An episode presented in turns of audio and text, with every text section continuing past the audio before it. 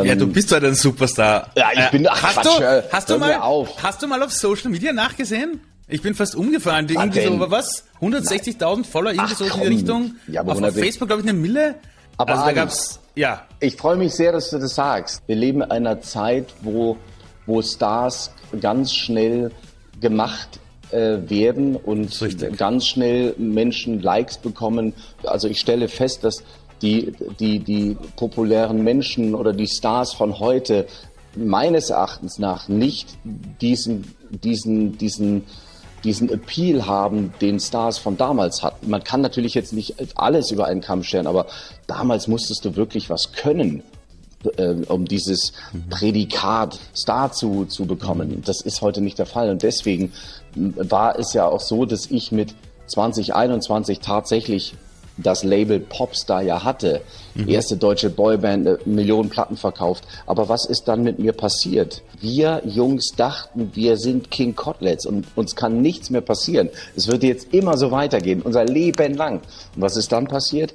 Egos blähten sich, ich wurde, ich wurde maskenhaft und, ähm, und bin dann auf die Fresse gefallen und dann hatte, hatte Schulden. Danach kam die Drogenabhängigkeit. Es kam nur Rausch und Exzess. Mhm. Und sich aus diesem Schlamassel zu befreien, hat so viel Kraft und so viel Schmerzen gekostet. Und das war für mich aber die lehrreichste Zeit meines Lebens. Und ich habe dann aber auch gesagt, als ich wirklich am, am tiefsten Punkt meines Lebens war, nach meiner tollen Popstar-Zeit, mhm. ich werde Menschen, egal, wenn ich, auch wenn ich es irgendwann wieder irgendwie in die Richtung schaffen sollte, auf die Beine zu kommen, ich werde Menschen immer auf Augenhöhe begegnen. Diese Stimme, die ihr gerade gehört habt, ist die Stimme von Daniel Aminati. Ihm folgen auf Social Media über 1,6 Millionen Menschen. Ich habe ihn in meiner Jugend kennengelernt, als Tänzer und Sänger der Band Bed and Breakfast. Damals eine der erfolgreichsten Boybands in Europa. Millionen verkaufter Tonträger, bis es dann zum großen Krach kam. Er nahm dann Drogen, ist komplett abgestürzt, hat sich überschuldet, aber sich dann Stück für Stück zurückgekämpft. Heute ist er Unternehmer und seit 2015 ist er unter anderem das erfolgreiche Gesicht der größten Fitness-App oder Fitnessprogramms im deutschsprachigen Raum. Mach dich krass, das mittlerweile jedem schon geholfen hat, irgendwie besser abzunehmen. Viele kennen ihn auch aus dem Fernsehen als Moderator auf Pro7 und aktuell hat er zwei große Projekte vor sich. Er wird demnächst Vater und sein neues Buch erscheint namens Am Abgrund wachsen die Flügel. Über all diese Dinge, über seine Vergangenheit, über die Ups und Downs haben wir gemeinsam geredet. Viel Spaß bei der Folge. Und bevor es losgeht, einen großen Dank an den heutigen Kooperationspartner Bubble, die Sprachlern-App. Mit Bubble kann jeder eine Sprache lernen. Die weltweit erfolgreichste Sprachlern-App hat ein Ziel. Menschen über Kulturen hinaus zu verbinden. Eine Sache, die ich liebe. Mit Bubble kannst du 14 verschiedene Sprachen lernen, darunter Englisch, Spanisch, Französisch bis hin zu Portugiesisch und Türkisch. Echte und alltagsnahe Dialoge helfen dir dabei, auch richtig sprechen zu lernen. Die über 60.000 Lektionen dauern durchschnittlich 15 Minuten. Das heißt, die App-Lektionen passen wirklich in jeden Terminkalender, auch in meinen. Und das Besondere ist diese Erlebniswelt von Bubble. Es gibt verschiedene Lernaktivitäten wie Lektionen, Podcasts, Spiele, interaktive Lerninhalte, die sorgen dafür, dass du wirklich Abwechslung hast beim Sprachenlernen. Über 150 Experten und Expertinnen entwickeln dabei für dich Programme, die deine individuellen Bedürfnisse abdecken und sorgen dafür, dass du die Kultur wirklich auch hinter der Sprache kennenlernst. Und es gibt eine ziemlich coole Spracherkennungsfunktion, die dir hilft, die gezielte Sprache und die Aussprache zu üben. Das heißt, wenn du eine neue Sprache lernen willst, dann findest du alle Infos auf bubble.com/audio. Viel Spaß mit Bubble und jetzt mit dem Interview. So, er ist wirklich da. Ich glaub's kaum. Ich glaube es kaum. Wie geht's dir? Mir geht's richtig gut. Komm gerade vom Training, hab eine glückliche Frau hier zu Hause, bin auf Mallorca. Das Buch kommt bald raus. Du bist am Start. Ich bin am Start. Alles gut. ich war heute nicht trainieren. Ich, bei mir kommt jetzt nicht in Kürze ein Buch raus, erst nächstes Jahr. Sag mal, ich habe mir, ich kenne dich ja seit meiner Jugend. Ja, und es ist unfassbar, ja. wie sehr du mich in meinem Leben begleitet hast, damals in Boyband und dann später im Fernsehen und bei tausend Dingen, die du tust. Ja. Ähm, ich habe mir im Vorfeld von unserem Interview habe ich mir angesehen und das war auf deinem YouTube-Channel, den kann ich jedem empfehlen, gibt es immer diese Best-ofs von TAF. Ah ja, genau, genau. Aha. Hey, ich bin unterm Tisch gelegen vom Lachen. So richtig nämlich. Also das war wirklich lustig. Ja, das war die, die ganzen Sachen, die du da abziehst. Es ist wirklich, wirklich lustig. Auf der anderen Seite bist du ein Typ, der extrem hart an sich arbeitet. Ich habe nur gelesen, dass du irgendwie fünf bis sechs Mal die Woche im Fitnesscenter bist und trotz all dieser Dinge, die du zu tun hast, du ziehst das durch. So. Mhm. Mhm. Jetzt ist meine Frage folgende. Ich habe die Erfahrung gemacht, dass Menschen, die so lustig sein können, die so aus sich herausgehen, sehr oft die Menschen sind, die die Trauer sehr gut kennen. Mhm. Mhm. Weil sie wissen, dass das Leben auch anders sein kann. Mhm. Da ist sehr viel Wahres dran, ja. Mhm. Wenn du jetzt zurückgehst in deine Kindheit, mhm. du bist, sag mal, 14 Jahre alt und der 14-jährige Daniel sieht dich heute. Er schaltet den Fernseher ein, sieht einen coolen Typen, ja, der der jetzt bald Vater wird, der sein Buch rausbringt, der Leute mhm. unterhält, der gut drauf ist, der aussieht wie quasi der Mr. Universe. Was würde sich, auf. na ohne Scheiß, hey, haben alle bei mir im Büro gesagt. Was würde dein 14-jähriges Ich sich denken, wenn er den Daniel heute sieht? Und jemand sagt auch noch zu ihm, hey, übrigens, der Typ bist du später mal. Das ist interessant. Ich hatte den Gedanken ähm, vor noch nicht allzu langer Zeit. Ähm, und das hat auch was mit dem Buch zu tun, weil es natürlich auch eine Reise in die Vergangenheit gewesen ist. Und ich würde dem Daniel von damals, der hätte sich wahrscheinlich gedacht, das glaube ich nicht. Ich werde, werde niemals so sein wie der. Ähm, weil das Umfeld, in dem ich ja aufgewachsen bin und der der kleine Junge, der ich war, extrem von Minderwertigkeitskomplexen äh, geleitet war und dementsprechend und von Ängsten und von, ja, von unglaublich viel Traurigkeit. Ähm, deswegen hätte ich das jetzt nicht geglaubt, um ganz ehrlich zu sein. Ich glaube schon, dass ich den Daniel von heute insgeheim wahrscheinlich auch, ähm, den, der hätte mir gefallen. Mhm. Den hätte ich ähm, vielleicht auch bewundert. Es ist äh, vielleicht ein, ist ein großes Wort, aber ich, ich glaube, ich wäre, ich wäre gerne so geworden und deswegen bin ich auch, ich kann wirklich sagen, ich bin jetzt ein wirklich zufriedener Mensch. Ich ja. bin noch lange nicht am Ende, wir werden nie am Ende sein. Das Aber ich, ich, ich stehe mir nicht mehr so sehr im Weg. Das ist, das ist toll. Du hast gesagt, du bist ein zufriedener Mensch. Mhm. Ähm, du hast nicht gesagt Glück und glücklich, weil das sind so Dinge, die sind vergänglich. Mhm. Was bedeutet für dich Zufriedenheit? Ähm, das Bewusstsein zu haben, dass ich im Hier und Jetzt äh, lebe und auch ähm, dieses Bewusstsein zu haben, dass so wie es ist, gut ist.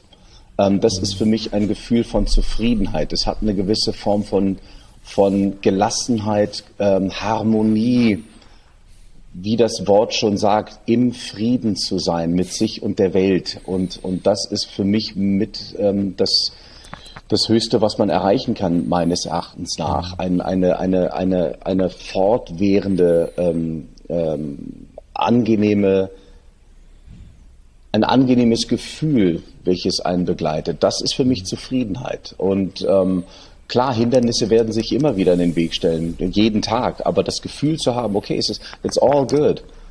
Urvertrauen, das ist das, was ich nie hatte. Nie, nie, nie.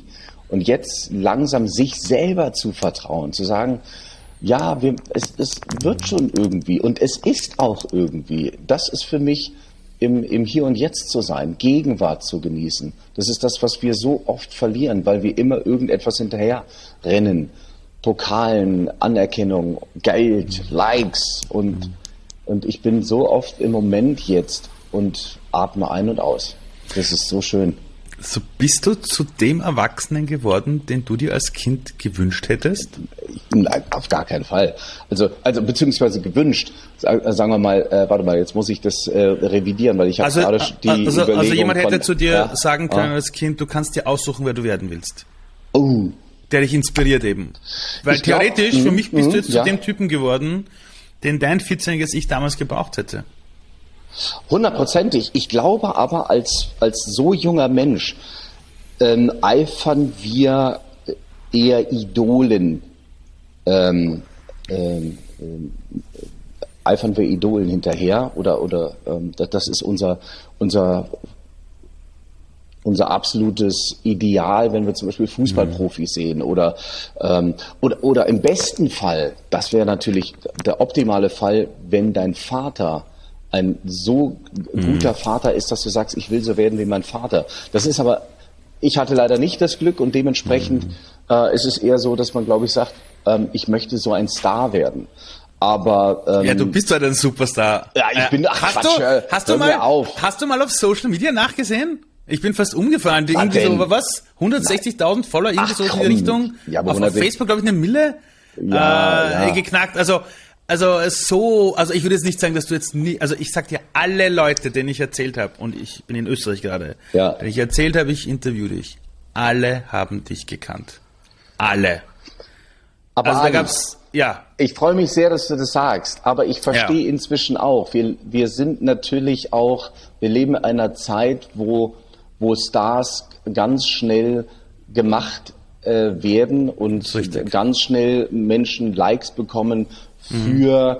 ähm, sagen wir mal, einen Mechanismus, der gerade einfach ähm, die Aufmerksamkeit bekommt. Mhm. Ich äh, stelle aber nach, also ich stelle fest, dass die, die, die populären Menschen oder die Stars von heute meines Erachtens nach nicht diesen, diesen, diesen, diesen Appeal haben, den Stars von damals hatten. Weil mhm. Stars von damals, man kann natürlich jetzt nicht alles über einen Kamm stellen, aber damals musstest du wirklich was können, um dieses äh, um dieses. Prädikat äh, es, oder diesen Artikel Star zu, zu bekommen. Mhm. Das ist heute nicht der Fall. Und deswegen war es ja auch so, dass ich mit 2021 tatsächlich das Label Popstar ja hatte. Mhm. Erste deutsche Boyband, äh, Millionen Platten verkauft. Aber was ist dann mit mir passiert? Ich schreibe ja auch im Buch, ähm, dass zum Beispiel auch Bon Jovi gesagt hat, ähm, er drohte zu seinem eigenen Klischee zu werden. Und so ist es ja auch bei mir gewesen. Wir Jungs dachten, wir sind King Kotlets und uns kann nichts mehr passieren. Es wird jetzt immer so weitergehen, unser Leben lang. Und was ist dann passiert? Egos blähten sich, ich wurde, ich wurde maskenhaft und, ähm, und bin dann auf die Fresse gefallen und dann hatte, hatte Schulden. Danach kam die Drogenabhängigkeit. Es kam nur Rausch und Exzess. Mhm. Und sich aus diesem Schlamassel zu befreien, hat so viel Kraft und so viel Schmerzen gekostet. Und das war für mich aber die lehrreichste Zeit meines Lebens. Und ich habe dann aber auch gesagt, als ich wirklich am, am tiefsten Punkt meines Lebens war, nach meiner tollen Popstar-Zeit, mhm. ich werde Menschen, egal, wenn ich, auch wenn ich es irgendwann wieder irgendwie in die Richtung schaffen sollte, auf die Beine zu kommen, ich werde Menschen immer auf Augenhöhe begegnen. Und deswegen dieses ganze Star-Ding, ich freue mich über die Anerkennung, aber ich, ich verstehe schon auch, dass Bodenhaftung viel, viel mehr Wert hat mhm. als dieser ganze Schall und Rauch. Wir reden gleich über dein neues Buch, das bald erscheint. Ich freue mich schon unfassbar drauf. Thanks, buddy. Uh, vor allem, ich liebe ja Bücher von Menschen, die es erlebt haben. Also du kannst ja theoretisch, kannst du alle Lebensweisheiten irgendwie runterbrechen auf einige Punkte im Leben. Ja, von der Dankbarkeit, von der Erdung mit sich selbst und Dingen. Nur wenn das jemand selbst erlebt hat mit eigenen Anekdoten, dann sind das ja. wirklich Dinge, wo man sagt, okay, jetzt lerne ich. Aber über das reden wir noch. Davor möchte ich über was anderes reden. Nämlich, okay. du wirst jetzt Vater. Ah! Check und, it out, baby! Und ich kann dir sagen, ich bin jetzt seit drei Jahren Vater. Oh, cool. Und, cool. und es ist wirklich, also ich habe immer gesagt, wenn ein Kind kommt, kommt, wenn nicht, nicht, ist auch okay. Ja. Nur würde ich irgendwann aus dieser Welt rausgehen. Ja. Und ich hätte nicht die Erfahrung gemacht, ja. wie ja. das ein Wesen neben dir heranwächst oder du einen Menschen begleitest, egal ob man das jetzt adoptiert oder nicht, das ist jetzt egal. Es gibt ja Menschen, die können keine Kinder bekommen, wollen keine haben. Aber für mich ist diese Lebenserfahrung zu sagen, what the fuck, wie ist denn das passiert? Ich meine, da ist plötzlich ein Wesen da, du siehst die ersten Ultraschallbilder, dein ja. Kind hat schon Muskeln, habe ich gesehen auf Instagram. ja. ah, da denkst du dir, was geht da ab? Und es ist total interessant, weil du bringst gerade dein neues Buch raus, was ja. für was wirklich viel Arbeit ist. Also ich habe selber Bücher geschrieben, es, es ist schwieriger als alles, was ich in meinem Leben gemacht habe. Du hast auch zwei Jahre daran gearbeitet. Absolut. Ist nicht wenig. Und gleichzeitig bist du aber auch Vater. Das heißt, das ist die Geburt von zwei unfassbaren Dingen, die unter ja. anderem aus dir kommen. So, ja. all das, was du gerade erzählt hast, was dir bei deinem Vater gefehlt hat, was so wichtig ist im Leben, sind das die Dinge, die du deinem Kind auch mitgeben möchtest? Das, was ich meinem Kind unbedingt mitgeben möchte, ist, glaube ich, äh, mit einer der wichtigsten Zutaten Liebe und Zeit. Ähm, und daraus resultierend dann hoffentlich Werte, die wirklich das Leben lebenswert mhm. machen und ähm, ein, ein wieder zufriedenes Leben mhm. ähm, ähm, gebären. Also von daher, das ist, das ist das, was ich meinem Kind gerne mitgeben möchte. Mhm. Ähm, ich kann natürlich mein Kind nicht in allen äh, Bereichen schützen, das wirst du selber auch wissen. Also dieses, dieses, dieses Ding des, des Loslassens und vor allen Dingen auch mhm. hier wieder Vertrauen. Es, es ist schon alles gut so, wie es ist. Und das versuche ich mhm. dann, wenn Ende August unser Kind auf die Welt kommt, mhm. äh, versuche ich das, ähm, ja, versuche ich das zu leben. Ende August? Hey, Alter, ich bin 27. August geboren. Dein Kind wird in die beste aller Phasen dieser Welt hineingeboren, ja? Enjoy, ja, enjoy, enjoy. Ja, wie mega. geil ist das, hey? Gibt's ja. ein fettes Geburtstagsgeschenk von uns aus Wien. Thanks, ja. buddy. 26. August ist ausgerechnet. What? Ja, ja, ich, ja, ja. Ah, vielleicht wird es 27. Ja, aber, aber ich sag nur, sehr, sehr gute Phase des Lebens, ja. Ähm, in, in deinem Buch, das erscheint, ähm, also die Sachen, die ich mitbekommen von deinem bekommen habe vom Buch und ich habe und auf Instagram, das kann ich auch jedem wirklich nur empfehlen. Du machst immer so Buchlesungen und mhm. da merkt und das habe ich zumindest einen ganz anderen Daniel kennengelernt, einen sehr nachdenklichen, der wenn er beginnt äh, diese diese Texte, diese Zeilen vorzulesen, die er selbst geschrieben hat, ganz anders in die Tiefe geht und zwar so richtig nämlich. So, meine Frage ist. Ähm, Wann war für dich diese Entscheidung da, dieses Buch zu schreiben? Also, also wie, also wie kam das? Weil es gibt Menschen, da kommt ein Verlag, sagt, bitte schreib ein Buch, ja, wir geben dir einen Ghostwriter und in sechs Wochen ist das Ding erledigt. Ihr geht einmal irgendwo hin, ihr führt ein paar Interviews, dann. Du hast zwei Jahre lang dran geschrieben. Ich habe an meinem ersten Buch auch eineinhalb Jahre geschrieben. Es war die Hölle, ehrlich gesagt. Ja. okay. das, war, das war das Schlimmste, was ich je gemacht habe, weil ich in meine Kindheit gehen musste, alles nochmal aufarbeiten musste. Ja. Warum hast du gesagt, jetzt ist der richtige Zeitpunkt?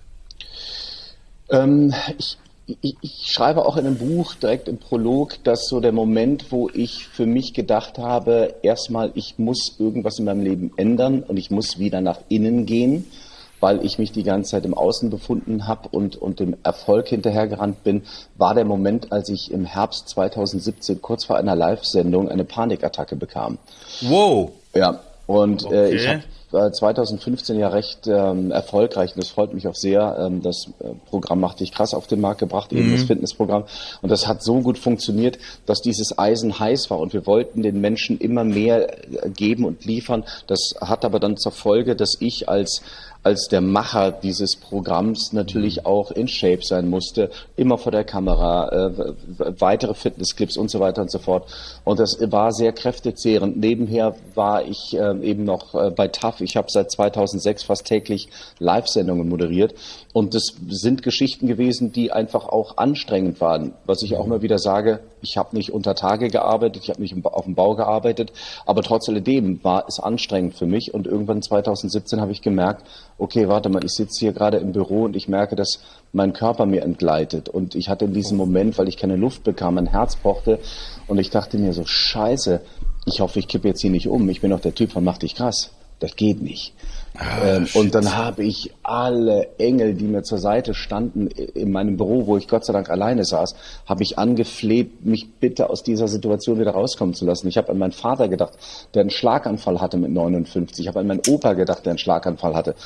Und äh, die Leben waren, wenn du so willst, in dem Moment meines Vaters, der zwar noch weitergelebt hat, 20 mhm. Jahre, aber das Leben war vorbei.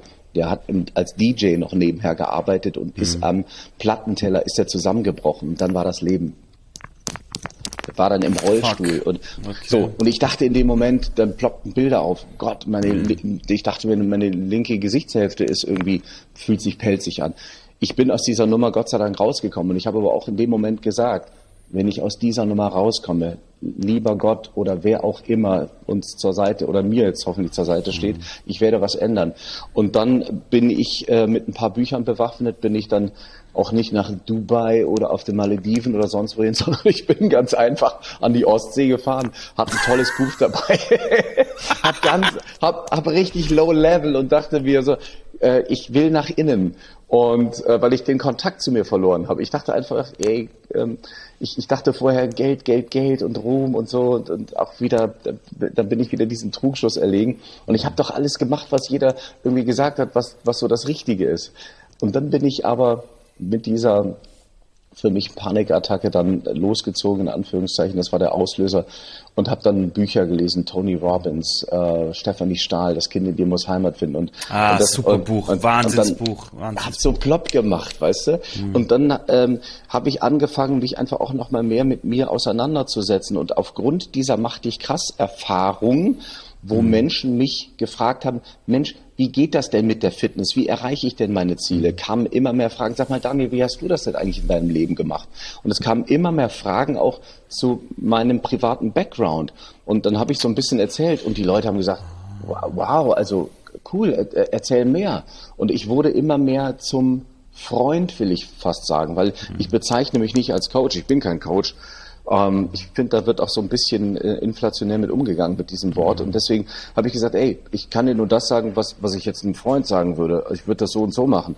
Und irgendwie erwuchs dann dieser, dieser Gedanke, Mensch, vielleicht sollte ich doch meine Geschichte mal erzählen. Mhm. Und dann äh, habe ich mich, äh, dann kam auch ein Verlag auf mich zu und hat gesagt, Mensch, hier willst du nicht mal so ein bisschen in diese Richtung was machen, dein Leben erzählen? Und da habe ich gesagt, oh, ja, nur warum nicht? Weil eigentlich, ich habe lange Zeit gedacht, Biografien sind eigentlich nur so für Weltmeister oder für ältere Herrschaften, die wirklich in ihrem Leben mhm. Großes.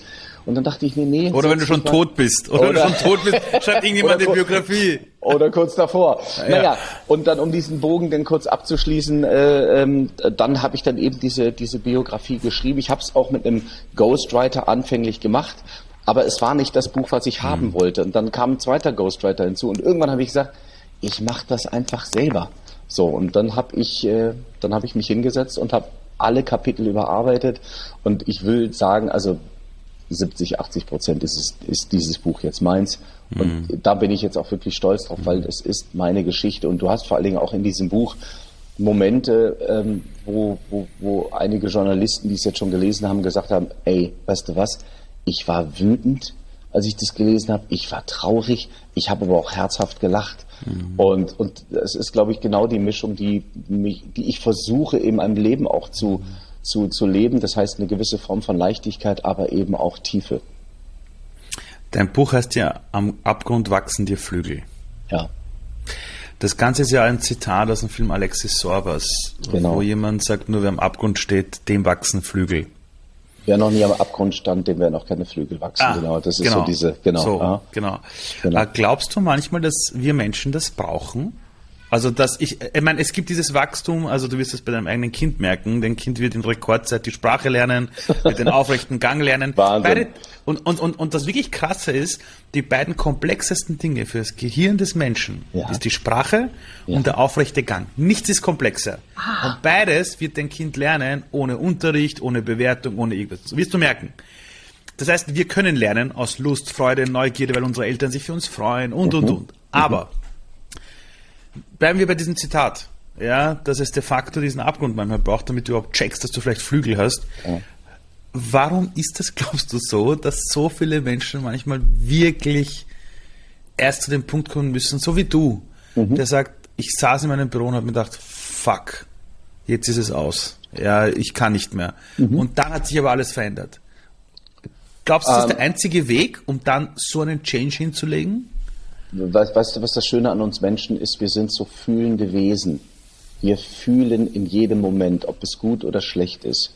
Und je intensiver du fühlen kannst, desto, desto mehr bist du im Hier und Jetzt und, und, und, und, und erlebst das auch, was, was wir als Leben bezeichnen. Worauf ich hinaus will, ist, Nichts ist ohne sein Gegenteil. Wir leben in einer Welt der Polaritäten. Und woher will ich wissen, wie das eine ist, wenn ich das andere nicht kenne? Und deswegen, ich glaube nicht, dass es den ganz krassen Absturz braucht. Aber mhm. es gibt ähm, sinnbildlich gesehen einen Satz von Andreas Altmann, der ungefähr so geht, dass der Schmerz einen zugrunde richten kann, aber dass er eben eben auch eine Möglichkeit der Tiefe schenkt, die man sonst nicht erreichen wird. Mhm. Und äh, deswegen es gibt Tag, es gibt Nacht, es gibt Ying, es gibt Yang und so weiter und so fort. Und ich habe letztens auch noch ein, ähm, irgendwas Schönes ge gehört in einem äh, Vortrag von Dieter Lange, der sagte, ähm, Erkenntnisse gewinnen wir nur dann, wenn es Kontraste gibt. So, das, das heißt, ich, ich, ich glaube schon, dass wir uns genauso wie ein Kind, wenn es sich verbrennt an der, an der Herdplatte, dieses Beispiel, dann wird es hoffentlich nicht nochmal denselben Fehler tun. Aber wir werden immer wieder ähm, auf Dinge hingewiesen in unserem Leben, äh, bis wir es dann begreifen. Also ich, ich glaube schon, dass einfach auch diese Mistakes mhm. uns dann in, in, in die richtige Richtung schieben. Hoffentlich. Wer soll dein Buch lesen? Also jetzt, liebe Leute, wenn ihr das Ganze jetzt hört, mhm. ja, in Kürze kommt Daniels Buch raus, ja? Yeah. Daniel, wer soll das lesen? Ich finde, es sollten Menschen lesen, die für sich das Gefühl haben, in der Angst zu sein, die das Gefühl haben, dass, dass sie vielleicht auch nicht ähm, dazugehören, das Gefühl haben, sie, sie, sie haben ein, ein Gefühl von, von Minderwertigkeit und ihnen fehlt manchmal der Mut. Und dieses Buch anhand meiner Geschichte soll ein Mutmacher sein, dass egal in was für einer Situation du dich gerade befindest, egal wie traurig du gerade bist, dass es immer Lösungen gibt. Und dieses Buch soll dich bestärken, deinen Weg zu gehen und deinen Weg schnellstmöglich zu finden. Und vor allen Dingen soll in dir das Gefühl auslösen, du bist gut, so wie du bist. Als du damals diesen Zusammenbruch hattest und du bist mhm. dann mit den ganzen Büchern quasi in, in die innere Selbst, ja, in die innere Selbstsichtung gegangen. Wann war danach in deinem Leben wirklich der Zeitpunkt, wo du gewusst hast, ich bin jetzt mit mir mehr im Reinen als je zuvor? Also wann kam so diese Phase, wo du sagst, da war zum ersten Mal in meinem Leben das Gefühl, ich muss jetzt vielleicht nicht mehr kämpfen, um jemand zu sein, sondern ich bin schon. Ist noch gar nicht so lange her, muss ich ganz ehrlich sagen. Wow, okay. Ist wirklich noch nicht so lange her, weil, mm. ähm, weil wir ja alle ganz lange falschen Götzen hinterherlaufen, bis wir mm. begreifen, dass wir tatsächliches Glück und die, sagen wir mal, die Lehre, die wir zum Teil empfinden, nur aus uns selber herausschließen können. Und das schafft kein dickes Auto, das mhm. schafft kein, kein ähm, kein Glanz und Gloria. Es ist tatsächlich die Auseinandersetzung mit dir selber. Und ich habe irgendwann, als ich dieses Buch auch geschrieben habe, begriffen, was ich in meinem Leben alles schon erlebt hm. habe, erleben musste.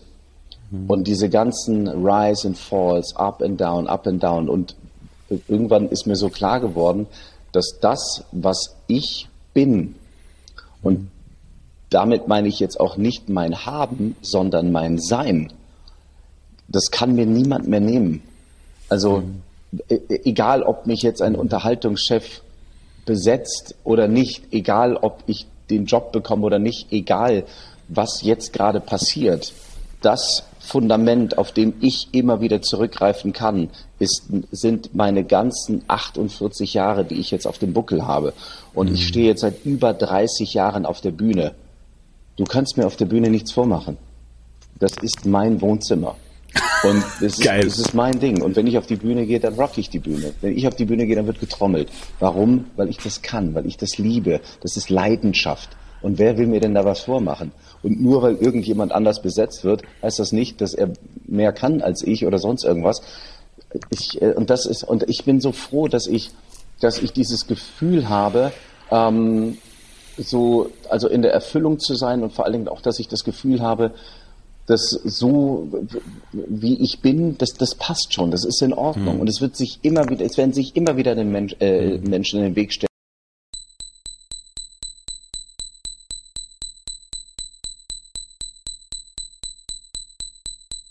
Mensch, der Armin, das habe ich mhm. auch irgendwann begriffen. Es, ich, ich muss nicht everybody's darling sein. Und wie lang habe ich irgendwie mir anhören müssen, Daniel, sei mal nicht so albern, sei mal so nicht, sei mal so nicht. Und inzwischen sage ich, hey, wenn es dir nicht gefällt, dann ich gehe den Weg, du gehst den Weg, es mhm. ist alles fein. Es ist alles gut. Es ist ja, wenn man so wie du in der Öffentlichkeit steht, ob man will oder nicht, es bilden sich ja alle eine Meinung. Also wir leben in einer Welt, wo mhm. alle, genau. es sind wirklich alle Fußballexperten, es sind alle Virologen, es ja. sind alle, äh, alle sind alles, ja. ja. Ähm, Jetzt bist du ja auch eine Projektionsfläche für viele. Wegen deinem Aussehen. Ich meine jetzt nicht nur körperlich die Fitness, sondern wir beide sind, äh, jeder wird uns von außen ansehen und keiner wird sagen, oh, der Ali ist ein echter Österreicher und der Ali ist ein echter Deutscher, ja, sondern ja. die werden eher, sondern ja. die Leute, die dich vielleicht nicht kennen oder, oder mich nicht kennen, wenn die uns auf der Straße sehen, sagen die eher zu mir, wow, sie reden aber gut Deutsch. Und ich sage, na mhm. hoffentlich. Ich bin seit über 30 Jahren in dem Land. jetzt, jetzt bist du eine Projektionsfläche, ja? Auf der einen Seite kennt man dich mit dem Spaß und Musik und, und auf, eben Trommeln auf der Bühne der anderen Seite ein total nachdenklicher Typ, der reflektiert. Ja. Ähm, wenn du so eine Projektionsfläche bist, wie schaffst du es wirklich, dass eben die Meinungen da draußen einen nicht kaputt machen? Weil wenn man sich irgendwo irgendwelche YouTube-Kommentare ansieht, ja. ja. die eine Hälfte ist wow, wow, wow, die andere Hälfte ist oh Gott, oh Gott, oh Gott, oh genau. Gott. So, äh, was muss in also jeder, der in diese, seinen Weg geht oder plötzlich damit konfrontiert ist, von ja. außen plötzlich die Meinung fremder Menschen plötzlich über ja. sich ergehen zu lassen, wie geht man damit um? Wie grenzt man sich wirklich innerlich ab, damit das einen nicht zerstört? Selbst, upsala, war ich das, Entschuldigung. Selbst, Alles gut. Selbstwert, das ist eine ganz, ganz, äh, ganz wichtige Zutat. Gebe dir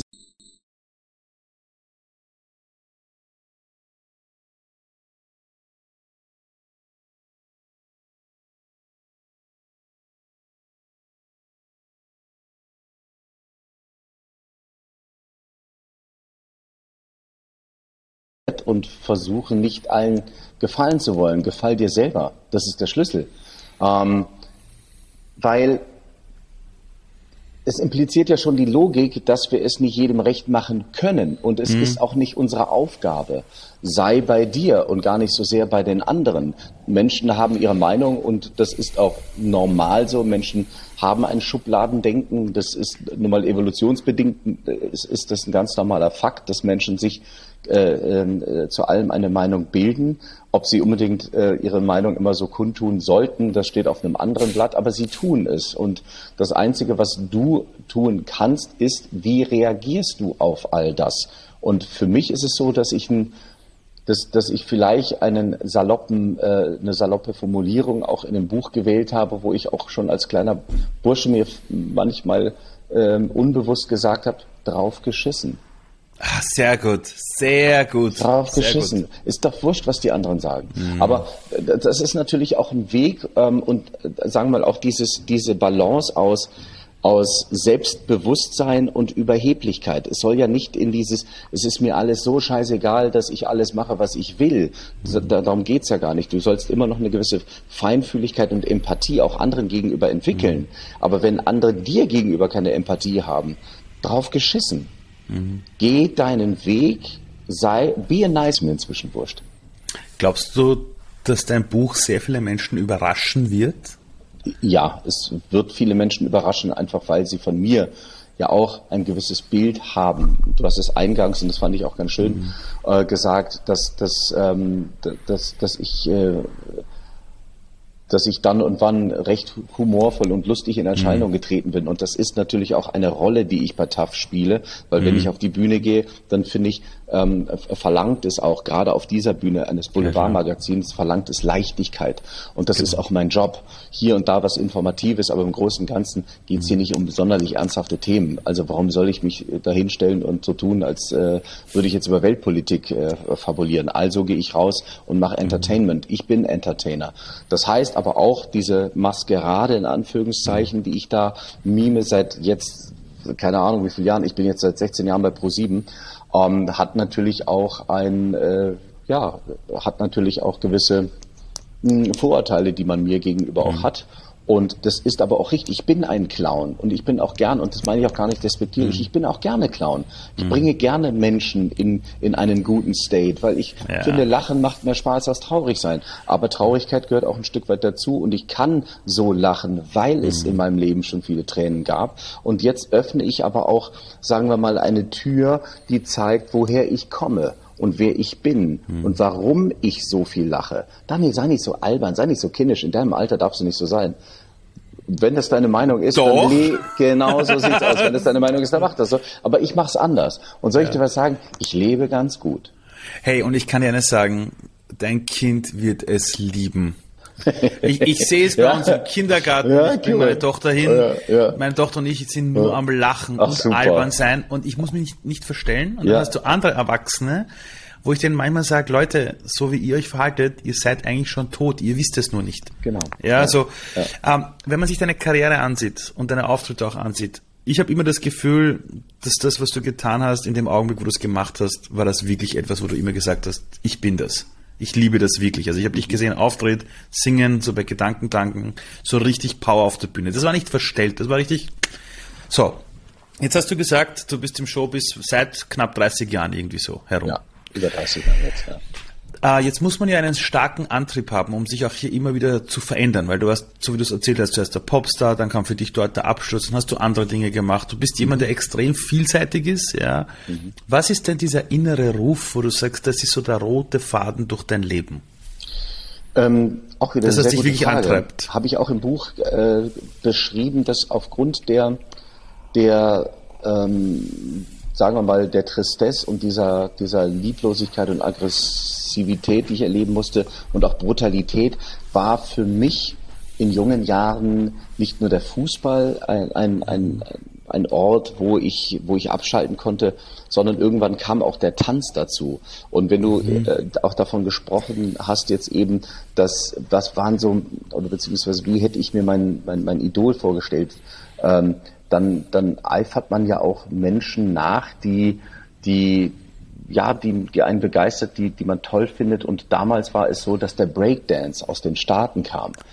Und Breakdance war, die Jungs sahen so aus wie wir, die waren schwarz und das waren Puerto Ricaner und, und ich dachte so, wow, wer sind denn die? Die sehen, die, die, die guck mal, die haben immer eine Hautfarbe und wow, wie, die tanzen ja richtig geil. Und dann, äh, dann wurde der Tanz für mich äh, so, so, so ein, ja, es wurde wie eine Lebensphilosophie, weil es war Freude und wir bekamen Anerkennung. Ich habe damals mit Mola Adebisi, ah, ja, ja. ja, klar, das natürlich. War, das war mein Buddy früher. Wir waren äh, damals als als 14-Jähriger habe ich ihn kennengelernt und er war wie mein Bruder und wir haben immer gedanced und dann klar und dann waren auch die Mädels, die äh, die dann so langsam aufs Tableau kamen und sich das angeguckt haben, und dachten so, hey, ihr könnt ja richtig gut tanzen und das war Anerkennung.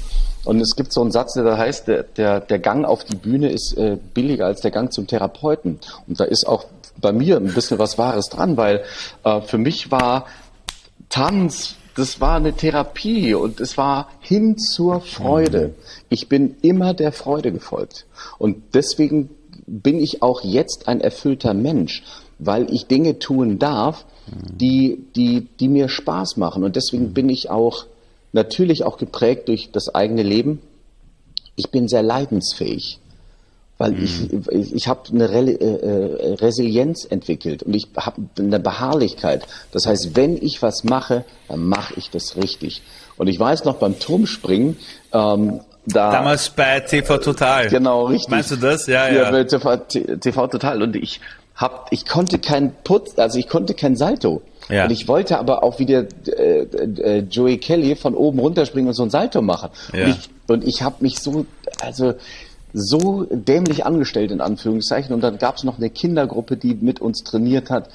Und da war so ein kleiner Bursche, der ging auf den Zehner, der war acht oder neun und der machte irgendwelche Schrauben und und, und dann kam der so aus dem Wasser und meinte und hat gesehen, wie ich mich gequält habe. Und dann meinte er so, Daniel, mit ein bisschen Übung geht das schon. Du musst einfach nur dranbleiben. Und das war so ein kleiner Stöpsel. Und der hat das Prinzip schon begriffen. Ja, ja klar. Und ich, und ich bin dann wirklich jeden Morgen um 6 Uhr in dieser Scheißhalle gewesen und habe Purzelbäume vom Beckenrand gemacht. Und irgendwann konnte ich dann auf den Einer. Irgendwann konnte ich, also das Prinzip ist klar, aber irgendwann konnte ich dann auch wirklich einigermaßen Turm springen. Hm. So, ich hab, so. Und das ist das, was mich auch irgendwo begleitet. Irgendwo, ich beiß mich durch, bis ich es irgendwie einigermaßen kann. Auch Boxen. Ich habe relativ mhm. spät angefangen zu boxen. Da war ich, glaube ich, 24, 25. Und ich glaube, beim, ich, da haben irgendwie Menschen gesagt, dann, als sie Promi-Boxen gesehen haben, Mensch, das sah, das sah richtig nach Boxen aus. Und das freut mich natürlich dann, weil ich versuche zu adaptieren, bis ich Dinge kann.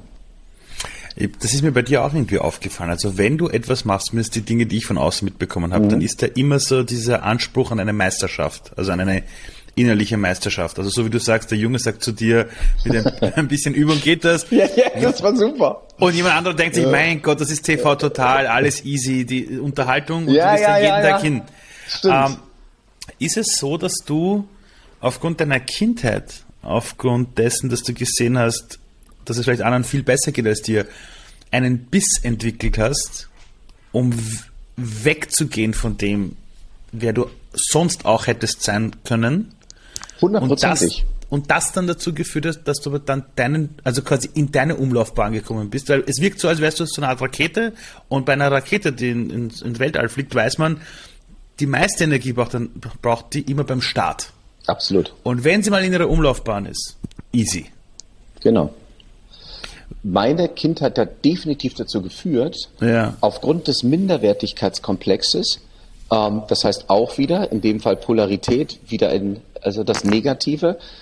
Ich habe versucht, dann irgendwie was Positives zu schaffen, insofern, dass ich es so lange kann, bis mhm. ich die Anerkennung bekomme und ich den Wert zugesprochen bekomme. Das ist ganz tief in mir drin. Und deswegen das bin ich ehrgeizig. Und ich sage dir, und vielleicht lehne ich mich damit zu weit aus dem Fenster, mhm. aber ich glaube, dass wir in einer unfassbar verweichlichten Gesellschaft leben und ganz viele unterschreibe ich mehr, sofort. Die, die kriegen den Arsch nicht mehr hoch. So. Ja, dem, ich sage immer den Leuten, ihr jammert, aber wenn genau. du hier geboren worden bist, wenn du genug zum Essen hast, zum Trinken hast, ja. Und ich sage den Leuten immer, mein größtes Glück war, ich bin in einem Flüchtlingsheim aufgewachsen. Bis ich 13 war, wow. ja, ja, ich bin als Flüchtling nach Österreich, bin im Flüchtlingsheim aufgewachsen, dann haben wir Asylbescheid bekommen. Bis ich 13 war, waren meine Klamotten Spenden von der Caritas. Dann haben sich meine Eltern scheiden lassen, Schulabbrecher, weil ich habe Boden geputzt, ich habe und dann die Kurve gekratzt. Ja, aus dem ist ja das. Was Gigi, ich brauche dein Buch. Ja, ja, ja, ich, ich schicke dir gerne. Das. Ja. Nein, nein, nein, ich, ich kaufe mir, nein, nein, ich kaufe ja, Alles gut, nein, nein, alles nein, gut. Das ist ja eine und, Hammergeschichte. Und, ja, und ich sage den Leuten immer, ich wünschte, dass viele Menschen, und das meine ich aber jetzt nicht böse gemeint, aber ich wünschte, dass viele Menschen in ihrem Leben irgendwann mal wirklich erleben, wie es sonst auch sein kann, in Deutschland, in Österreich, im Herzen Europas, um einfach dankbarer zu sein und die Ressourcen besser zu nutzen. Ich weiß nicht, wie es dir geht. Ich habe das Gefühl, die meisten Menschen, die jammern, die nutzen nicht ihre Möglichkeiten, nicht die mhm. Ressourcen. Die sehen, der hat mehr Geld, der hat besseres mhm. Netzwerk, der hat das, der hat dieses. Und dann sehe ich mir deine Lebensgeschichte an und denke mir, Alter, andere Menschen, die das durchgemacht haben wie du, die wären wahrscheinlich froh gewesen, wenn sie ein halbwegs normales Leben hinbekommen haben. Und mhm. du hast wahrscheinlich, weil du gesehen hast, wie, wie viel dir fehlen kann zu einem guten Leben, einfach am Anfang überkompensiert. Mhm und bist dadurch aber zu dem geworden, wer du bist. Und mhm. ich, du hast vollkommen recht, ich habe auch das Gefühl, dass unsere Gesellschaft nichts mehr aushält. Die Leute ja. flippen sofort genau. aus wegen allem. Uns, wie gehst du, mhm. Aber wie gehst du damit um? Weil ich habe nämlich auch das mhm. Gefühl, mhm. dass du wahrscheinlich von deinem Umfeld dir mittlerweile wahrscheinlich ein Umfeld ge gebaut hast oder geholt hast in dein Leben, welches dich natürlich auf deiner Reise unterstützt. Ich meine, ich kenne jetzt nur auf Instagram so die Fotos von deiner Freundin, ihr wirkt beide unfassbar harmonisch, ja. Mhm. Äh, urschöne Fotos übrigens von dem Shooting, äh, eine anständige Geburt. Danke. War das so, dass dein Umfeld früher supportive war? Hat sich das verändert? Gibt es auch eine Person, die vielleicht so eine Art roter Faden ist, wo du sagst, die hat immer an mich geglaubt? Wie kann man sich dein Umfeld vorstellen? Ich habe Gott sei Dank in meinem Leben ähm, tolle, tolle Partnerinnen in meinem Leben gehabt. Und das ging mit 17 los, dass ich damals eine Frau kennengelernt habe, die war damals Choreografin, zehn Jahre älter als ich, damals mhm. 27, Regina Weber. Und äh, wir haben damals am Düsseldorfer Schauspielhaus getanzt, Tyron Ricketts und ich. Und ähm, da habe ich sie kennengelernt und mich traf der, der, der Schlag. Das war, ich, ich habe mich sofort in diese Frau verliebt. Und sie war unglaublich äh, verständnis- und gefühlvoll und äh, hat mich ein bisschen unter ihre Fittiche genommen, in Anführungszeichen, und hat mir gezeigt, wie Liebe, ich will nicht sagen funktioniert, aber sie hat mich geliebt, um meinetwillen. Mm. Und mm. das hat mir sehr, sehr, sehr, sehr viel Kraft und auch, mm. auch Vertrauen geschenkt, obwohl ich auch sagen muss, dass ich ein unglaublich eifersüchtiger Mensch lange Zeit war. Mhm. Weil meine Mutter mich ja mit, mit zehn Jahren dann auch ähm, dann in, in ein Heim, in, äh, langsam in ein Heim gegeben hat und dann kam ich wieder nach Hause, dann musste ich wieder ins Erziehungsheim, dann kam ich wieder nach Hause, dann musste ich schon wieder ins Erziehungsheim. So, und ich glaube, dass dieser Impuls von wegen, ein Mensch schickt mich immer wieder weg, obwohl ich ihn liebe. In dem Fall meine Mutter hat, glaube ich, auch ausgelöst, dass ich krampfhaft immer immer versucht habe, an einem Menschen festzuhalten, der mich liebt und den ich liebe. Und deswegen war ich lange eifersüchtig. Ähm, um das zu begreifen, hat es auch ein bisschen wow. gedauert. Ja, okay. Aber ähm, ich hatte Gott sei Dank in meinem Leben wirklich, äh, das beschreibe ich auch wieder im Buch, ähm, Engel in meinem Leben und das waren meine Partnerinnen und die mir immer auch das Gefühl gegeben haben, hey, du bist echt toll, Daniel. Mhm. Und ja, also das war mein großes Glück. Toll, ich hatte tolle Partnerin und auch jetzt. Also die Patrice ist ja der Hammer. Also wir, wir, es gibt keinen Tag, an dem wir nicht lachen. Es ist wirklich so. Und diese Frau hat auch meinen Gedanken hin zu, ich will Papa werden, so geprägt, weil sie von Anfang an mir gegenüber so fürsorglich war. Und das kannte ich auch noch nicht. So eine große Fürsorge. Und die auch ganz klar sagt, ich will Mama werden. Und ich, du bist der Typ, der mir die Kinder schenkt. Ist das klar? Sehr. Wow. Und ist der ha die, ist, die Frau ist der, die ist der äh, Hammer. Das ist mal eine Liebeserklärung, hey. Die ist der live Hammer. Im, im, Podcast. Ja, wirklich. Also das ist. Du, hast, äh, ja. du hast vorhin gesprochen über das Thema Vertrauen. Mhm. Äh, wenn man aber jetzt vertraut und loslässt, dann ist es ja meistens so, wenn du diese Kontrolle abgibst des Lebens, ja. dann ist das ja meistens, weil du weißt, da gibt es was Größeres. Irgendwas, das kannst du jetzt vielleicht nicht großartig erklären, aber irgendwas ist da im Leben, das sorgt schon für die Ordnung des Lebens. Gibt es irgendwas, an das du glaubst, deine Spiritualität, Religion, das höre ich, whatever? Gibt es da irgendwas? Und was mich interessiert ist, hattest du das immer schon am Schirm oder kam dieses Urvertrauen in das Leben erst? Eine schöne Frage, lieber Ali. Ähm, ich, ich, ich glaube, dass es mehr gibt als das, was wir sehen. Das glaube ich tatsächlich. Ich glaube, dass mhm. wir Energiewesen definitiv sind. Mhm. Ähm, das heißt, das, was du, was du sendest, das kommt auf irgendeiner Frequenz auch wieder zurück. Du wirst die Menschen treffen, die du treffen sollst, weil du die Signale sendest, äh, weil du gewisse Wege gehst, weil du die Aufmerksamkeit besitzt, weil du verstehst, wer dir gut tut und wer nicht. Ähm, also ich, ich glaube an Energien, äh, ich, ich, glaube tatsächlich an die Liebe. Ich glaube, dass die Liebe die, die, die stärkste Kraft ist im Universum. Oh yes. Und ich habe für mich auch ein Schlüsselerlebnis und da war ich, ähm, da war ich bei Regina damals in der Wohnung. Das, da muss ich so 17, 18 auch gewesen sein und da, da lag ein Buch. Und, dies, und ich war nie in der Jugend ein großer Leser. Ähm, und ich, mir war aber irgendwie langweilig und ich äh, war, äh, lag da im Bett und habe da einfach in diesem Buch rumgeschmökert. Und das war, dieses Buch hieß Der Eingeweihte. Ich habe das Buch auch danach nochmal gelesen. Äh, das ist ein Esoterikbuch. Und ich ja. dachte mir so, pff, was ist Esoterik? Und ich las dann diese Geschichte. Angeblich soll sie wahr sein. Es geht um einen, äh, um einen, um ein Medium und einen äh, weisen Mann. Und äh, egal, aber das, was es in mir auslöste, war, dieser Mann war so unglaublich gütig und er war voller Liebe und, und deswegen hatte er eine unglaubliche Faszination, äh, die, die auf Menschen ausstrahlte. Also der war wie so ein, gefühlt hat er immer so einen, einen Schein um sich herum gehabt, ähm, weil er so ein liebevoller Mensch war. Und das hat mich so beeindruckt, weil ich mir dachte so, wow, so, also so durch das, durch das Leben zu gehen, mit gefüllt von Liebe, ähnlich was du siehst, wenn du ein, ein Dalai Lama oder wenn du weise Menschen siehst, die so was Unantastbares haben, das hat mich unglaublich fasziniert. Und ich habe in diesem Moment habe ich in mir oder aus mir heraus was empfunden, was ich so noch nicht empfunden hatte vorher. Und das war Liebe aus mir heraus, mhm. ohne dass ich Liebe von meiner Mutter verlangt hätte, ohne dass ich Anerkennung von außen verlangt hätte. Ich habe mhm. aus mir heraus was gespürt, was mich, was wie so eine Magie war. Und das hat dieses Buch ausgelöst, sprich meine Gedanken ausgelöst. Und in dem Moment ist irgendwas passiert, wo ich ähm, einfach auch eine gewisse Form von, okay, das ist der Platz in meinem Leben oder so sollte sich das anfühlen. Es ist ähnlich wie, wenn du dir überlegst, wenn du verliebt bist, mhm. wie du durch die Gegend springst und dir alles egal ist, weil du in und der fliegst. Liebe, genau. Fliegst. Und dieses Gefühl von Verliebtsein, natürlich ausgelöst durch, durch Mann oder Frau oder wen auch immer du admirest oder, äh, oder verehrst, aber dieses Gefühl von, es ist alles gut so wie es ist, also diese Magie, ähm, das hat mich unfassbar geprägt und beziehungsweise ich, ich hatte, ich, ich habe da für mich so ein so ein Wegweiser, so ein Hinweis, so ein, ein, ein, ein, ein Licht empfunden, wo ich dann eben auch meiner Mutter das erste Mal bewusst verziehen habe, wow. weil ich habe zu diesem Zeitpunkt fast ein Jahr oder anderthalb mit meiner Mutter mhm. gar nicht mehr gesprochen.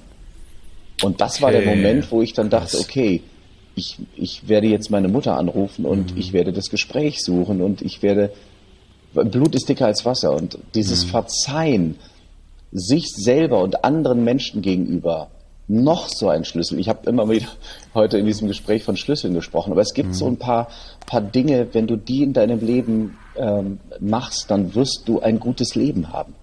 Verzeihen. Wow. Das, das Interessante so oder das wichtig. Geile mhm. Verzeihen ist, das Verzeihen tust du ja wirklich nur für dich selbst. Das heißt, du kannst ja sogar Menschen, die schon verstorben sind zum Beispiel, mhm. genauso verzeihen. Und ich habe genau. gelernt im Verzeihprozess, wenn dir jemand was angetan hat, dann ist es okay, die Person zu beschuldigen zu sagen, hey, das hast du mir angetan, aber genauso auch zu verstehen, egal wie schlimm das war, was mir passiert ist, für was war es gut, zu was hat es in meinem Leben geführt, wo wurde ich stärker als alle anderen, wo bin ich die extra Meile gegangen, wo alle anderen aufgegeben haben. Das heißt, einen Menschen beim Verzeihprozess zu beschuldigen für das Schlechte, aber auch für das Gute, was daraus entsprungen ist, mhm. Hilft einem selbst. Da geht es nicht um die andere Person gar nicht. Da geht es um dich, dass du in deinem Seelenfrieden einfach ankommst. Und eines ist auch krass, du hast gesagt, du hast das Buch gelesen und es hat mit dir was gemacht. Absolut. Und, und du kennst das ja wahrscheinlich, du hast ein Buch und vielleicht hast du irgendein Buch, das du schon mal zwei, drei Mal gelesen hast und immer wenn du es neu liest, fallen dir neue Dinge auf. Mhm. So, das Krasse ist, und das, als ich das gelernt habe, das war für mich so, wow, mhm. das gibt's ja gar nicht. Wir lesen niemals Bücher, sondern Bücher lesen immer uns. Ah, okay. Weil du liest einen Satz. Das sind Wörter. Mhm. Aber diese Wörter gehen in dein Gehirn, mhm. über deine Augen. Und dann beginnst du in deiner Lebenserfahrung nachzusuchen, was mhm. heißt denn das Wort. Das heißt, du liest ein Buch, dann vergehen drei Jahre, da hast du neue Lebenserfahrungen gemacht. Dann liest du dasselbe Buch nochmal mit denselben Wörtern, aber es löst was ganz anderes in dir aus. Mhm.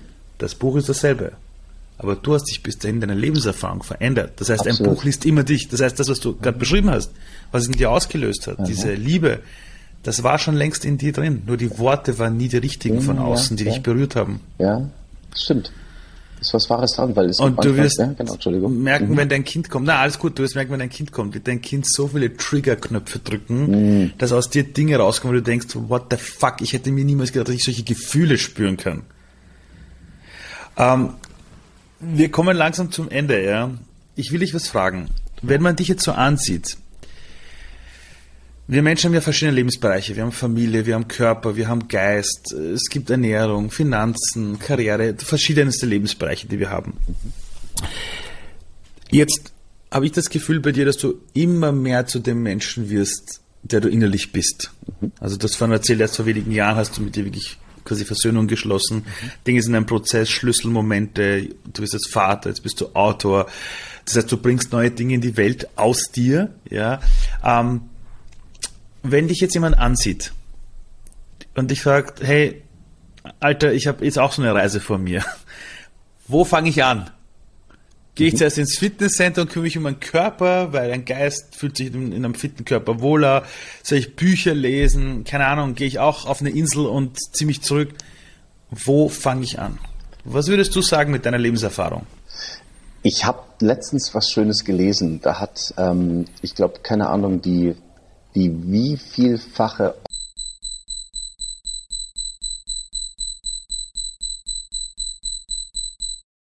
Äh, die, die Frau, cool, ja. genau, eine Frau. Ähm, also eine Frauenkategorie. Ähm, mhm. Und die sagte irgendwann mal zu ihrem Mann, Mensch, ich weiß gar nicht, wo ich anfangen soll. Weil sie hat so viel, so, so viel zu tun und das und das und das. Und dann sagte der Mann, fang doch einfach an,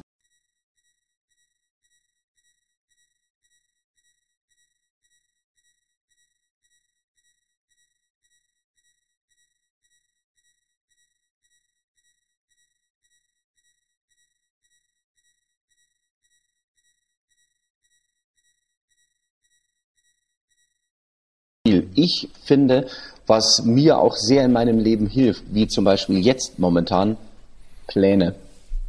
Das heißt, ähm, ähm, mach dir einen Plan. Wenn du zum Beispiel zum Training gehst, hast du am Anfang definitiv einen Trainingsplan. Wenn du abnehmen willst äh, und du stellst deine Ernährung um, hast du einen Ernährungsplan. Ähm, das heißt, ähm, nimm dir nimm dir einen Moment Zeit und formuliere das und beziehungsweise was für Ziele willst du erreichen. Ich glaube, Körper, Geist, Seele, das ist untrennbar, das gehört einfach zusammen. Und ich finde, was, was, was du dir unbedingt nehmen solltest, ist Zeit für dich selber. Das heißt, wann kannst du was für dich tun? Wie viel Zeit würdest du gerne dafür investieren? Wie viel Zeit hast du? Und dann aber auch zu schauen, dass man diese Bereiche abdeckt. Das heißt, Sport, ist, du musst nicht sechsmal die Woche Sport machen. Allerdings, ich glaube, dass es möglich ist, äh, jeden Tag fünf bis zehn Minuten für sich zu investieren. Und sei es nur ein paar Liegestützen, sei es ein paar Sit-Ups. Äh, und dann gehst du vielleicht irgendwie dreimal die Woche ins Fitnessstudio zum Beispiel oder machst whatever. Hauptsache, du kommst in die Bewegung. Hauptsache, du gibst dem Körper Signale, weil du hast nur ein Kraftwerk und das ist dein Körper. Du hast nur einen, also geh mit diesem Tempel bewusst um. Das heißt nicht, dass du jeden Tag irgendwie zwei, drei Stunden trainieren sollst. Mache ich auch nicht. Das, was ich tue, ist maximal, wenn überhaupt, eine Dreiviertelstunde. Wenn überhaupt. So, dann meditiere ich. Ah, Fünf okay. bis zehn Minuten. Das klingt immer so hochtrabend. Das ist nichts anderes als atmen und versucht mal die Gedanken auszuschalten. Mehr ist es nicht. Dann, ähm, was mache ich noch? Ich stelle mich jeden Morgen unter eine kalte Dusche. Einfach um so in, das ist ein Kickstarter, um so in den Tag zu starten. Das ist geil, ja. Das so, ist wirklich cool, ja. Ich, ich setze mich jeden Tag Minimum eine halbe Stunde hin und lese. Das mache ich entweder in der Früh, meistens immer in der Früh, weil abends bin ich dann irgendwo zu ausgelaugt oder, oder habe die Konzentration nicht mhm. mehr. Und, ähm, und das sind so Geschichten, für die nehme ich mir Zeit. Deswegen stehe ich aber auch zwischen vier und vier, zwischen vier und 4.30 Uhr stehe ich auf. Einfach um für mich Raum zu haben. Ne, ich weiß nicht, wie das ist, wenn, die, wenn, wenn, wenn, wenn mein Kind dann, dann da ist, dann äh, ja. bestimmt das Kind. Äh, also dann ja. stehst du auch um 4.30 Uhr auf. Ja, das ist super. Aber, aber, aber, aus anderen Gründen. Ja. Aber, aber, sich, aber sich wirklich Zeit für sich zu nehmen, mhm. weil was ist, also das höre ich ja auch immer wieder, Wer ist der wichtigste Mensch in deinem Leben? Das bist du selber. Das bist du selbst. Und von dir geht alles aus. Wenn du ein glücklicher Papa sein willst, dann sei erstmal ein glücklicher Mensch. Mhm. So.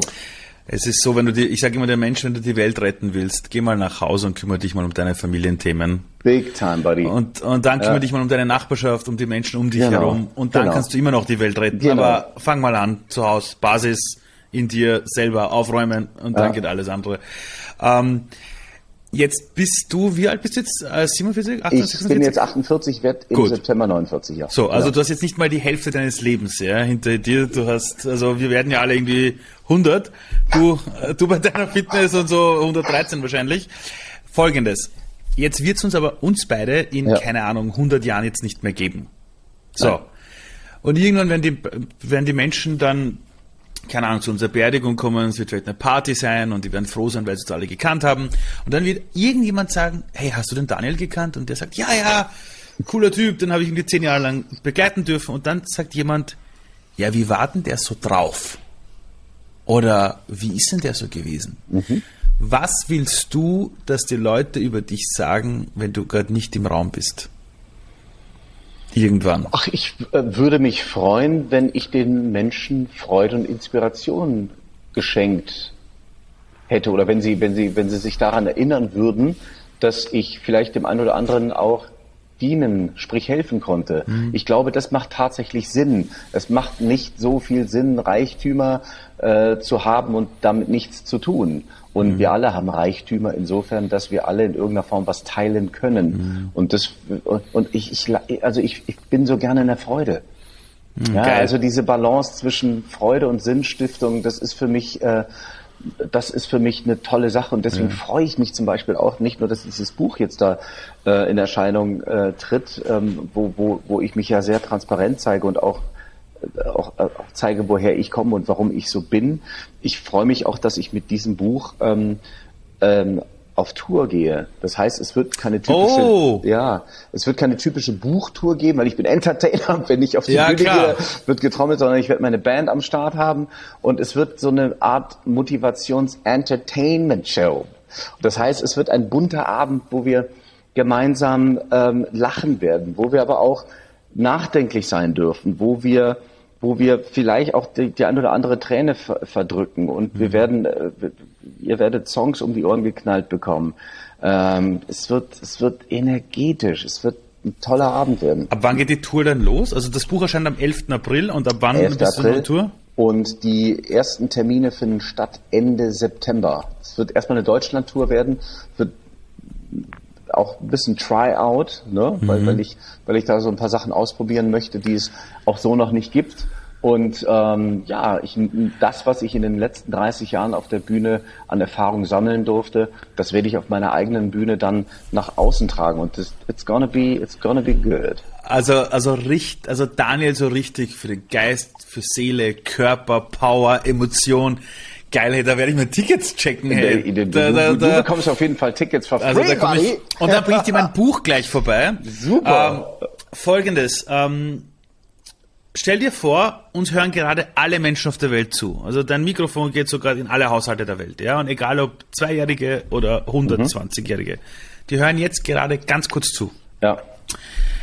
Gibt es einen Gedanken, wo du dir denkst, Leute, es wäre mal klasse, wenn jede Person nur einmal über diesen Gedanken nachdenkt. Es kann alles Mögliche sein. Das kann sein, esst mehr Veggies. Mhm. Scheißegal, ja. Aber gibt es einen Gedanken, wo du dir denkst, das wäre nicht schlecht, wenn wir alle einmal kurz drüber nachdenken? Absolut. Habe ich sofort. Sag. Sei gut zu dir selbst. Daniel, danke. Pleasure. Und Leute, 11. April, checkt euch das Buch ab September, die Tour, genießt genießt diesen Typen. Ich bin zwar nur online gerade vor ihm, aber bin jetzt schon pumped. Ja. Thanks. Danke, Alter. Vielen, Danke vielen herzlichen Dank. Geiler Typ, Dankeschön. Ali. Ich will dein Buch mit Autogramm. Bekommst du. Bekommst du. Alles Gute für euch. Alles Gute für Danke. dich. Ciao. Einen großen Dank an den heutigen Kooperationspartner Bubble, die Sprachlern-App. Mit Bubble kann jeder eine Sprache lernen. Die weltweit erfolgreichste Sprachlern-App hat ein Ziel – Menschen über Kulturen hinaus zu verbinden. Eine Sache, die ich liebe. Mit Bubble kannst du 14 verschiedene Sprachen lernen, darunter Englisch, Spanisch, Französisch bis hin zu Portugiesisch und Türkisch. Das heißt, wenn du eine neue Sprache lernen willst, dann findest du alle Infos auf bubble.com/audio.